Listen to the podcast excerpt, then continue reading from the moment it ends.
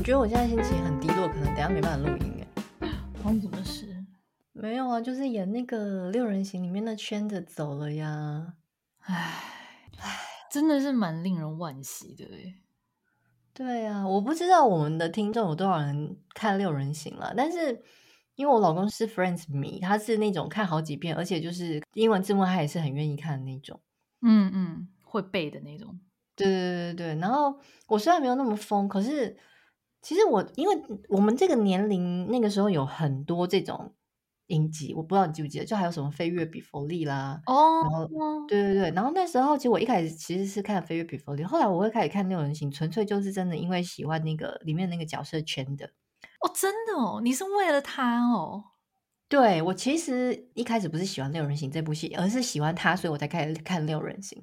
所以我听到他过世的消息的时候，我真的好伤心哦，就啊、哦，现在眼眶有点泛泪。哎，我不知道你这么喜欢他哎。对啊，你不觉得他其实算是一个很经典的角色？他他创造的角色，你不觉得以目目前就是任何后面的剧都没有一个像他那么经典的吗？他那个角色的表演超棒的。嗯，虽然说我六人行我是六个都很喜欢，我们还蛮平均，嗯、我没有特别喜欢哪一个。但是 Chandler，我我不知道大家有没有看，呃，去年还前年那个不是有他们的 reunion 吗？然后他们不是就在述一些以前录影的时候发生的故事吗？嗯、我记得里面好像就有讲到 Chandler 那时候已经开始酗酒了。其实他在很之前就开始有酒瘾跟毒瘾的问题了。嗯嗯嗯，对，他其实在，在甚至在后期拍摄的时候就有了，所以你会在里面看到他忽胖忽瘦，忽胖忽瘦，就是因为他中间对，对他就在对抗那个呃毒瘾跟那个酒瘾的部分。对，然后我就记得好像是呃珍妮佛安妮斯顿跟那个 Courtney Cox，就是 Monica 的角色，嗯嗯。好像。呃，就是马修派瑞，就是演 Chandler 的这个演员，就说、嗯、他们有一次私底下很认真、很严肃的跟他说：“呃，Matthew，我们知道你有你有这个酒瘾还是毒瘾的这个，反正就是 addiction 的这个问题，我们非常的担心。嗯嗯”然后他就说，他那个时候才意识到，原来其实大家早就都知道了。那表示我的情况真的很严重。啊、然后他好像后来因此才。就是迫使他很积极的想要去治疗，这样。嗯，可是他就是一直一直到他到六人行完结，他很都还一直在跟这个对抗。我就觉得，哎，真的是很可惜啊！就他的生命是这样子结束，这样子。其实我觉得有毒瘾跟酒瘾的人真的很难戒，因为我也是，就是这么多年来，我常常看很多。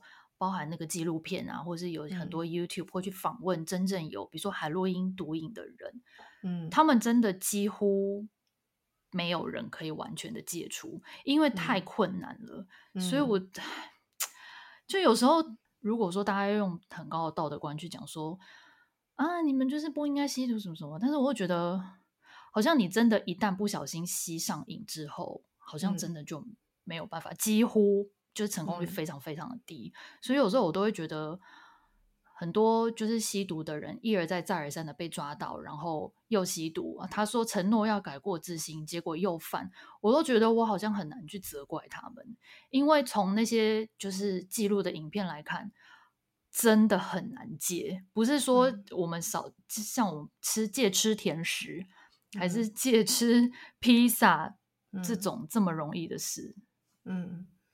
其实我会有一点点那种同感的原因，是因为你看，像我以前抽烟嘛，你要试图把烟戒掉的时候，嗯、其实就会也是有那个瘾，那种 addiction 的感觉是有一点点雷同。嗯、当然跟他们不能比，因为毒瘾这个东西，我我们虽然就是没有成瘾，可是你你一定知道说那个会比你戒烟戒酒痛苦非常多倍。嗯，可是我觉得 Matthew 我觉得很佩服他一点是，他其实他至少正视这个问题，而且他试着去跟他对抗。嗯，很多人就已经自暴自弃了，可是他在这个拉扯拉扯当中，我相信他是很痛苦的。就我就会很心疼他，最后是，而且他后来也也没有再演六人行了。他当然后续还有一些角色，可是对，如果纵观他这一生的话，以我的观点，我觉得他可能高峰就在那儿了吧。嗯。对，他的高光时期可能就在那，但是他为了要去就是让自己变得更好，可是他一直出不来这个困境，我就有点觉得啊，好可惜，就是觉得很替他惋惜啦。他是一个这么好的演员，嗯，真的很可惜啊。反正我就是很喜欢他，而且他就是在影片里面的角色，就是令人很很喜欢，就又可爱又幽默又老实啊！然后天哪，他每次会有一些那种。呃顿时之间的那种身体动作很好笑，对对对 对，然后表情又一副就是觉得说快本，就觉得 天哪哦！如果六零六人行的影迷的话，一定知道我们在说什么。他真的太可爱了，嗯、而且他跟 Joey 真的互动真的是太经典了，很好笑。哎，可是我有个讲到这里，我有个疑问哎，嗯、就是因为今天台湾时间的一早，大概八九点的时候，嗯、我们就收到新闻嘛，就是说。Matthew Perry 过世的消息，然后我们现在录音的时间是晚上七点快半。我今天一整天都在刷那个 IG，还有刷 Twitter，、嗯、他们那个其他那五个演员都没有发任何的贴文诶，就是哀悼他还是惋惜他，我觉得好怪哦。可是他们感情不是很好吗？嗯，我不知道会不会他们也一样悲伤啊，所以一时之间真的不知道说什么。哦、嗯。我确实没有在，因为我 follow 他们很多社团，可是我确实真的是没有看到他们其他五个人说什么。嗯，可是如果是我，我应该在当下我也说不出什么吧？我觉得，嗯、对啊，而且他现在对他的死因，大家就是报道都很保守，就是说他在浴缸里面溺毙嘛。对对对，对，但是并没有说是什么原因溺毙这样子啊。对，因为我看新闻，警方说的也很模糊，就是只有说目前排除有任何他杀的迹象。嗯、那其实听起来感觉就有点像，可能是他就是自己决定结束生命，可是没有得到百分之百的证实。嗯、哎，反正就是真的是蛮难过的。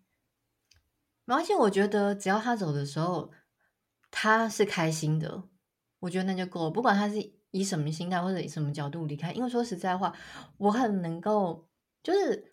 因为像我本身是一个赞同安乐死的人，所以如果他今天真的太痛苦，嗯嗯、他他已经奋斗这么久，他真的没有办法承受这些东西。他如果这个选择，我也是很尊重他，而且替他开心，就是他终于可以解脱。那如果他今天是意外的话，嗯、那他没有感受到痛苦，那我也替他开心。Anyway，反正就是，嗯、如果他是可以，就是不带任何伤心或者是痛苦离开这个世间的话，我真的就是。很替他开心的，就像他在剧里面带给我们欢乐一样。嗯嗯，最后就是祝马修派瑞可以得到安息。嗯，好，我要我要我要关录音，太想哭了。伊娃现在已经是眼眼眶已经泛红了。好，那我们今天就结束在这儿吧。